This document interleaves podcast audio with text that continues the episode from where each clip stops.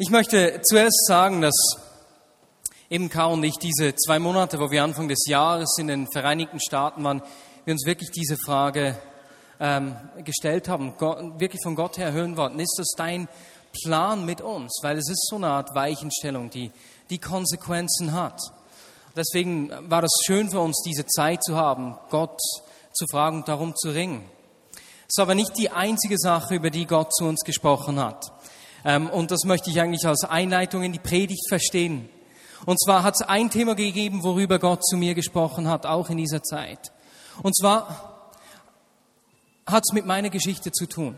Ich bin nicht nur in einer großartigen Familie groß geworden und ihr wisst, dass wir auch große Herausforderungen gemeinsam erlebt haben als Familie.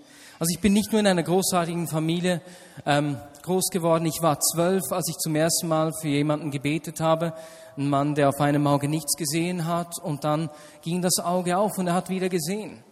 Ich war zwölf und das hat wie, wie etwas in mein Leben gelegt an Erwartung, dass Gott mich brauchen will, dass er mich bevollmächtigt. Und als ich in den Staaten war, habe ich es mir wie aufgefallen, als Gott zu mir gesprochen hat, dass es da Dinge gibt, die ich immer für normal genommen habe, wo ich dachte, das ist einfach logisch, die gar nicht jeder gleich erlebt. Und zwar habe ich eigentlich meine ganze Teenagerzeit Gottes Gegenwart, Gottes Liebe unglaublich nahe erlebt. Und es gab Zeiten, da habe ich am Abend stundenlang angebetet im Bett mit meinem äh, Discman. Meine arme Schwester Sula, ich weiß nicht, ob sie hier war, die konnte dann jeweils nicht einschlafen. Sie war im Zimmer gleich neben mir und ich habe dann immer laut gesungen. Sie hat natürlich die Musik nicht gehört, nur mein, ähm, mein Gesang.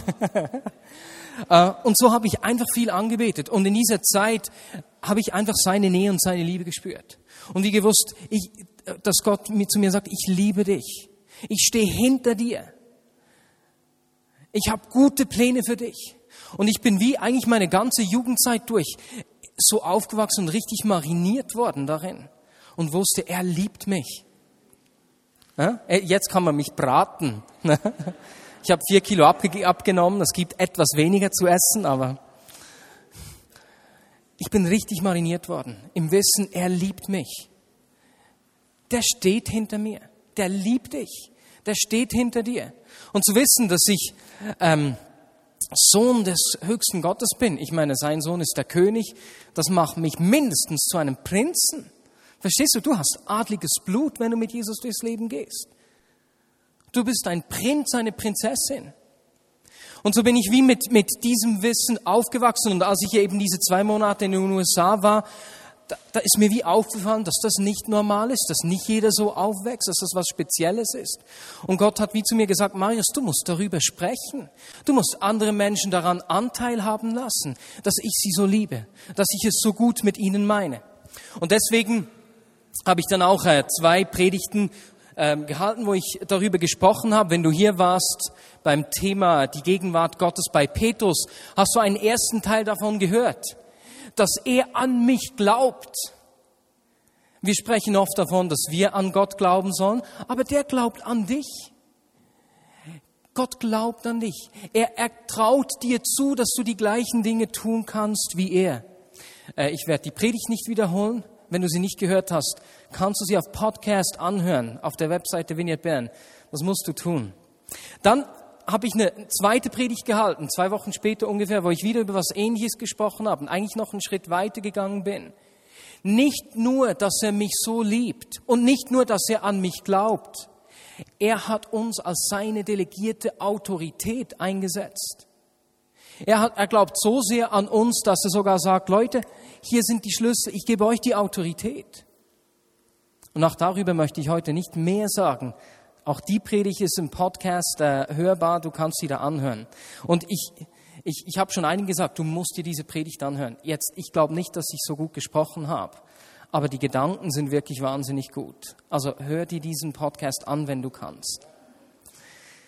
Gut, und bevor ich jetzt diese Predigt heute beginnen möchte, möchte ich doch einige Gäste kurz bitten aufzustehen und werden danach einige Geschichten hören. Und zwar alle, die mit nach Rumänien kommen und das Team aus den USA, das hier ist. Deswegen steht doch bitte kurz auf. All you will come to Romania or just the American team that came to Switzerland. Schön, dass ihr da seid. Ich freue mich riesig. Wir werden insgesamt 21 Personen sein. Brian, won't you come up? Brian, du solltest jetzt nach vorne kommen. Ähm, eine erste Geschichte. Ah, ihr dürft eigentlich applaudieren. Genau. Die Armen stehen. Andy, könntest du auch schnell kommen? Die erste Geschichte, die ich erzählen möchte, bevor ich dann in die Predigt einsteige. Wir, könnt ihr euch erinnern, dass wir vor zwei Wochen, es waren zwei Wochen hier im Gottesdienst, um ungefähr 18 Uhr für Andy gebetet haben. Er hatte ein Problem der Unterzuckerung und ist dann ins Komma gefallen. Andy, komm nur kurz zu mir nach vorne. Und dann hat ja Wilf aufgerufen, eben, dass wir für dich beten sollen. Wir haben ungefähr um 18 Uhr vor zwei Wochen für dich gebetet. Und ich möchte einfach, dass du kurz erzählst, was dann da geschehen ist. Also, es war vor vier Wochen, gewesen, nicht vor Ah. zehn Wochen. Vor vier Wochen. Ja, am 10. am Sonntag, um die genau gleiche Zeit wie heute, in diesem Gottesdienst. Ich bin dann seit anderthalb Tagen im Koma gelegen, wegen einer Unterzuckerung. Die Ärzte haben Schlimmes vermutet, dass ich sehr wahrscheinlich gar nie mehr die Augen werde aufmachen Und das ist bis zum Wilf gekommen und der hat nachher die ganze Gemeinde aufgefordert, für mich zu beten. Und noch während dem Gebet habe ich die Augen wieder aufgetan. Das ist grossartig. Ich danke, ich danke der ganzen Gemeinde, dass sie für mich gebetet hat. Und ich habe die Liebe gespürt bis dorthin. Ich habe dort eine Stimme gehört, die mir gesagt hat, für dich ist es noch nicht Zeit. Du hast noch einen Auftrag zu erfüllen. Tu die Augen auf, ich habe die Augen aufgemacht dort. Und ich weiss jetzt, was mein Auftrag ist. Ausgezeichnet. Vielen herzlichen Dank, Andy. Großartig, nicht? Schön zu hören, dass unsere Gebete was bewirken. Ja, und ich möchte dich, ähm, Brian, doch bitten, auch kurz zu erzählen, was du gestern erlebt hast. Wo habe ich jetzt das zweite Mikrofon hingelegt? Das habe ich irgend... Ah, hier. Entschuldigung. Gestern, als wir in der Straße waren und gebetet haben, hast du was erlebt. Könntest du das kurz erzählen? Excuse me, I'm listening to my new Swiss iPod. Entschuldigung, ich höre mir meinen neuen schweizerischen iPod an. It worked in the first service. Im ersten Gottesdienst haben sie gelacht, aber anyway, you know. Uh, anyway, we went out uh, just to be supernaturally natural. Und wir sind gestern rausgegangen, einfach um natürlich übernatürlich zu sein. And uh, we went to this nice park. Und wir sind äh, in diesen Park gegangen And you have just nice people here. und ihr habt richtig äh, nette Menschen hier in der Schweiz. Mean, this wonderful gentleman came up to me Und dieser nette junge Mann kam, kam auf mich zu and wanted to offer me some herbs. und wollte mir einige Kräuter anbieten. I said, no, no, thank you, but maybe you would like what I have. Und ich sagte, nee, danke, aber vielleicht möchtest du das, was ich habe. And his eyes got real big. What do you have? Und er hatte ganz groß sagen, was hast du? Ah, I said that I have Jesus. Und ich sagte, ich habe Jesus. And he was this Jamaican Swiss man, and he goes, no, man, no Jesus, Und er war man. so ein Jamaikaner, er sagt, oh Mann, nee, Mann, nein, Mann. Jesus, nö, Mann. I said, why, why not? Why not? Ich sagte, weswegen nicht? He said, uh, no, I don't want any dead religion. Und er sagt, ich will keine tote Religion. I said, no, this isn't dead religion. Jesus speaks to us, Ich sagte, nein, das ist keine tote Religion. Jesus spricht zu uns. and he gives us peace on the inside. Und er gibt uns Frieden ins Herz. I have all the peace I need, man. Und er sagt, oh, ich habe den Frieden, den ich brauche, Mann. I said, I know, but your peace just lasts for a moment, but Jesus will give peace for an eternity. Und ich sagte ihm, weißt du, dein Friede dauert nur einen kurzen Moment, aber Jesus gibt dir Frieden für die Ewigkeit. He didn't want anything to do with us at first, Und er wollte am Anfang nichts mit uns zu tun haben. Uh, but then he came back around again. Aber dann kam er wieder zurück. And uh, I said, well, just wait one second. Let me share something with you. Und dann, dann kam er zurück und ich sagte, ich möchte dir etwas sagen. And the Lord began to give me pictures and impressions about his life. Und Gott begann mir Bilder über sein Leben zu geben. And I began to share with him who he really was. Und ich habe mir- zu ihm gesprochen darüber, wer er ist. And this real cool, hard man began to get really soft. Dinge über seinen Charakter und dieser harte, coole Mann wurde plötzlich ganz weich. His heart was very in tuned. Und sein Herz was in tune, In was, tune. It was war wie engaged. eingestellt und er hat sich aufgemacht. And then my friend Andy, who just spoke, came over Und dann kam Andy, der gerade seine Geschichte erzählt hat and began to share the testimony he shared with you. und hat, hat erzählt, was er mit Gott erlebt hat. The guy's eyes got real big. Und seine Augen wurden richtig groß, die des Jamaikaners. And then I began to share more stuff with him about his life. Und dann habe ich mehr zu ihm gesprochen über sein Leben. And I said, you know, you wouldn't be doing this if you didn't have to, would you? Dann habe ich zu ihm gesagt, na, ich glaube, du würdest nicht tun, was du tust mit deinem Kräuterverkauf, wenn du das nicht tun müsstest. He said, no, I, I would not. Und er sagte, nee, ich würde, ich würde um keinen Preis der Welt das tun. And he sat there and talked to us with us for a while. Und er hat eine Weile mit uns gesprochen. And I said, hold on a second. I want to pay you for your time. Dann habe ich ihm gesagt, hey, ich, du hast jetzt deine Zeit gegeben, ich, ich zahle dir was für die Zeit, die du verloren hast. I know I'm messing up your business right now. Ich weiß, ich habe dein Geschäft vermiest jetzt gerade. And he said, no, no, I don't want your money. That's not why I came. Und er sagte, nee, nee, ich will dein Geld nicht. Das ist nicht der Grund, weswegen ich zu dir zurückgekommen bin. You could tell he was so hungry. Man konnte sehen, wie hungrig er war. So he let me pray for him and bless him. Und so haben wir für ihn gebetet und ihn gesegnet. Now, he did not give his life to Jesus at that moment, Und er hat sein Leben nicht in diesem Moment Jesus gegeben. but we planted some really good Aber seed. wir haben einige wirklich gute Samen in sein Leben gepflanzt. It was awesome. Thank you very much. Ich möchte noch eine dritte Geschichte erzählen von einer jungen Frau. Die, das hat sich letzten Sonntag zugetragen. Das ist eine junge Frau, die immer wieder schlechte Träume hat. Und deswegen haben wir auch vor einigen Wochen für sie gebetet. Und dann von letztem Samstag auf den Sonntag hatte sie einen Traum. Und in diesem Traum ist eine, eine junge Frau, die sie kannte, aber die sie seit eineinhalb bis zweieinhalb Jahre, ich weiß nicht mehr genau, ich glaube, ja, deswegen bleiben wir mal bei eineinhalb, ne, Jahren nicht mehr gesehen hat und die damals einige schlechte Entscheidungen getroffen hat. Ähm, und in diesem Traum ist diese Frau in den Gottesdienst gekommen. Sie hat sich gedacht, das kann ja wohl nicht sein. Ist aufgewacht, war ganz umhergetrieben und in diesem Traum hat sie dann diese junge Frau, als sie in den Gottesdienst kam, einfach umarmt, richtig fest umarmt. Und sie wachte auf und war richtig so an, wie soll man sagen, im Kribbeln und dachte, das kann gar nicht sein. Und wisst ihr, wer am Abend in den Gottesdienst gekommen ist? Diese junge Frau. Und dann hat sie sie umarmt, kaum mehr losgelassen und kam dann zu uns, weißt du, was geschehen ist? Ich hatte diesen Traum. Gott braucht uns auf Arten und Weisen, wie wir das nicht erwarten würden. Gott tut Dinge durch uns, die uns menschlich unmöglich sind. Und darüber möchte ich heute sprechen. Ich hatte in den letzten Wochen äh, einige Personen, die auf mich zukamen und sagten, weißt du, was ihr erlebt, so mit Heilung und so, das ist klasse, ist aber nicht mein Ding. Ich mache andere Sachen und in der Church und ich brauche das nicht wirklich. Und Leute, das ist ein Missverständnis.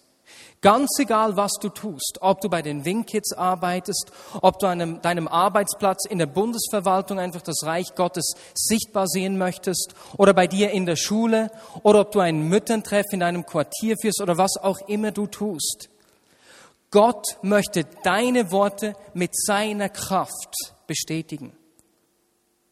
Bei diesem Thema geht es nicht um einige wenige begabte Heiler, wenn man so will, oder Evangelisten, sondern er möchte jeden einzelnen von uns brauchen, damit sein Reich mit Kraft, dort wo du stehst, dort wo du wirkst, sichtbar werden kann. In diesen zwei Monaten, in denen wir in den Staaten waren, hat der Leiter dort einen herausfordernden Satz gesagt, und den möchte ich jetzt hier vorlesen. Es ist unnatürlich beziehungsweise abnormal, wenn ein Christ keinen Hunger nach dem Unmöglichen hat. Ich sage den Satz nochmal. Es ist nicht normal, wenn ein Christ keinen Hunger nach dem Unmöglichen hat. Nun, das ist eine, eine deftige Aussage, wenn man so will. Und ich denke, für mich stellt sich da mal die erste Frage, na, was ist denn Normalität? Was ist normales Christsein? Letzte Woche habe ich per Mail eine Einladung erhalten, äh, vor Theologiestudenten einer schweizerischen Uni einen Workshop zum Thema spirituelles Heilen zu halten. Und zwar heißt es spirituelles Heilen ein Auftrag der Kirche, Fragezeichen. Und sie wollen diesen Workshop oder diese, dieses Seminar machen, weil sie ändern wollen, dass diese, dieses Thema in der reformierten Theologie einfach wenig Aufmerksamkeit kriegt. Und das hat mich schon mal richtig gefreut. Und dann waren wir bei unserer Nachbarin eingeladen am Mittwochabend. Einige von euch kennen sie, Marc-André Perrin. Du hast bei, äh, bei Ikea gearbeitet. Sie war auch dort eine Weile die Nachbarin und eben das war die Frau, für die ich während der Konferenz gebetet hatte mit dem Rücken. Und ich habe das ihr so erzählt, dass, diese, dass ich diesen Workshop machen soll. Und ihr Freund war auch noch da, auch so ein äh, Gesundheitstyp. Und dann hat sie gesagt, ja super, ist logisch, also bei mir hat's gewirkt. Und dann hat jemand gesagt, ja, dann kannst du mitgehen ja gleich und erzählen, dass es stimmt. Klasse Idee, ne? Und das hat mich richtig aufgestellt. Aber ist das normales Christsein? Was definiert mein normales Christsein? Ist es meine Erfahrung? Sind es meine Erlebnisse oder eben die ausbleibenden Erlebnisse und Erfahrungen? Ich meine, wir haben oft mit afrikanischen Menschen hier zu tun bei uns in der Church. Und ich, ich, ich, wenn, ich, wenn ich so Afrikaner sehe, dann, wenn es Winter wird, wenn es kalt wird, die, die halten das jeweils kaum aus. Wenn sie relativ neu in der Schweiz sind, sind sie unterbekleidet, wenn man so will, ne, nicht warm genug angezogen. Und wenn ich mit ihnen spreche, dann, die können sich nicht mit dem anfreunden. Es ist einfach zu kalt. Ich war letztes Jahr in Kinshasa. Meine Herren, war das heiß. Leute, mit dieser Hitze kann ich mich nicht anfreunden. Ich, ich war richtig lahmgelegt, teilweise. Und ich muss euch ehrlich sagen, so diese letzten zwei Wochen, als es geregnet hat, nicht so warm war, das war für mich der Hammer. Ne? Ich weiß, es genießen nicht alle gleich wie ich, aber ich mag die Hitze nicht besonders. Normalität. Oder wenn ich zurückdenke, wir fahren jetzt nach äh, Rumänien für zehn Tage, ne? noch vor 150 Jahren Undenkbar. Wie definiere ich Normalität? Ich mache das eben häufig aufgrund meiner Erfahrungen. Auch wenn es darum geht, was normales Christsein ist. Aber zu, um zu erkennen, was Gottes Sicht von normalem Christsein ist, sind wir gefordert, unsere Perspektive zu ändern. Wir müssen das Verständnis von normalem Christsein neu definieren, so dass es mit Gottes Vorstellung von Normalität übereinstimmt. Und wie sieht dieser Perspektivenwechsel aus? 1. Korinther 2, Verse 9 und 10. Kein Auge hat je gesehen, kein Ohr hat je gehört und kein Mensch konnte sich jemals auch nur vorstellen, was Gott für die bereithält, die ihn lieben. Wenn es um Erfahrung geht, klingt das nicht nach Normalität, ne? Dann geht's weiter. Uns aber hat Gott dieses Geheimnis durch seinen Geist enthüllt. Durch den Geist, der alles erforscht, auch die verborgensten Gedanken Gottes. Es ist dieser Geist, der in dir und in mir lebt. Der gleiche Geist, der Jesus vom Tod auferweckt hat, der lebt in uns. Und er schließt uns diese Türen auf zu Dingen, die uns menschlich nicht möglich sind, die uns unmöglich erscheinen. Und aus diesem Grund können wir uns nicht damit zu, einfach mit damit zufrieden gehen, äh, was wir sehen, hören, riechen, schmecken können oder berühren können. Weswegen? Weil er die verborgensten Absichten und Gedanken Gottes kennt. Nun aber, was sind die Absichten Gottes? Was ist sein Wille? Ich meine, das ist ja unsere primäre Aufgabe, seinen Willen zu tun. Da tun wir uns auch manchmal schwer. Was ist denn jetzt sein Wille? Ringen mit Fragen. Ist aber nicht ganz so kompliziert. Und Jesus hat uns gesagt, wie das mit dem Willen des Vaters aussieht. Und ich möchte das kurz anschauen. Und zwar ist es im Vater unser. Beginnen wir doch mal. Unser Vater im Himmel. Geheiligt werde dein Name. Dein Reich komme. Und nun, dein Wille geschehe, wie im Himmel, so auf Erden. Nun, das ist eine interessante Perspektive. Wie soll sein Wille hier auf Erden geschehen? Wie im Himmel. Verstehst du, ich komme oftmals von meiner Seite her. Was kann ich? Was soll ich tun? Und da kommt die Perspektive von oben her. Wie soll sein Reich kommen? Wie im Himmel, so auf Erden. Gott hat uns sein Verlangen nicht geheim gehalten. Er will, dass die Realität des Himmels in unsere Welt, in unser Hier und Jetzt einbricht. Und wir wissen, dass diese Realität vollendet wird, wenn Jesus wiederkommt.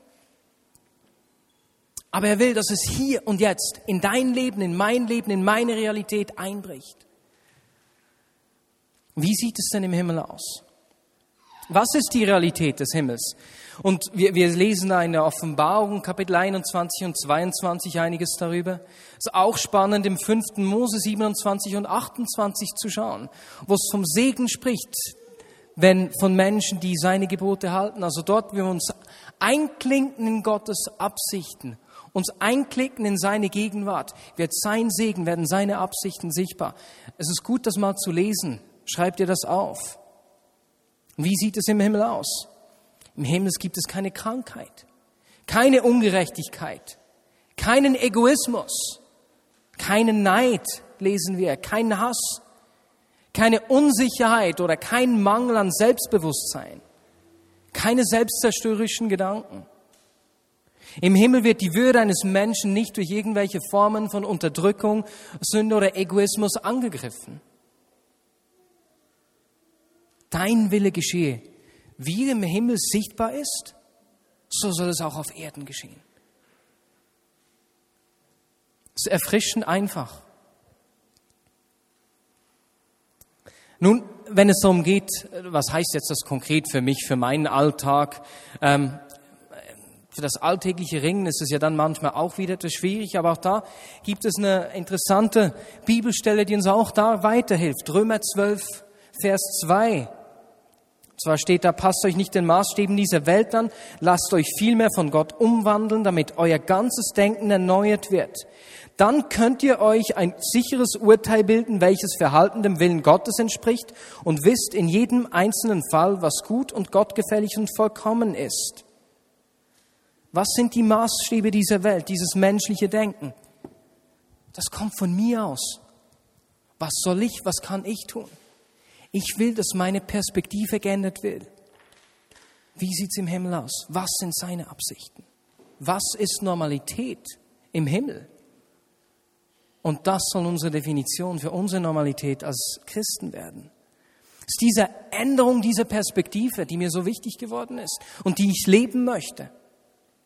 Und weißt du, ich möchte nicht einfach ein Mensch sein, der das Richtige glaubt, sondern ich möchte ein Mensch sein, der Gottes Willen, wie es im Himmel ist, so auch auf Erden, zeigt und lebt.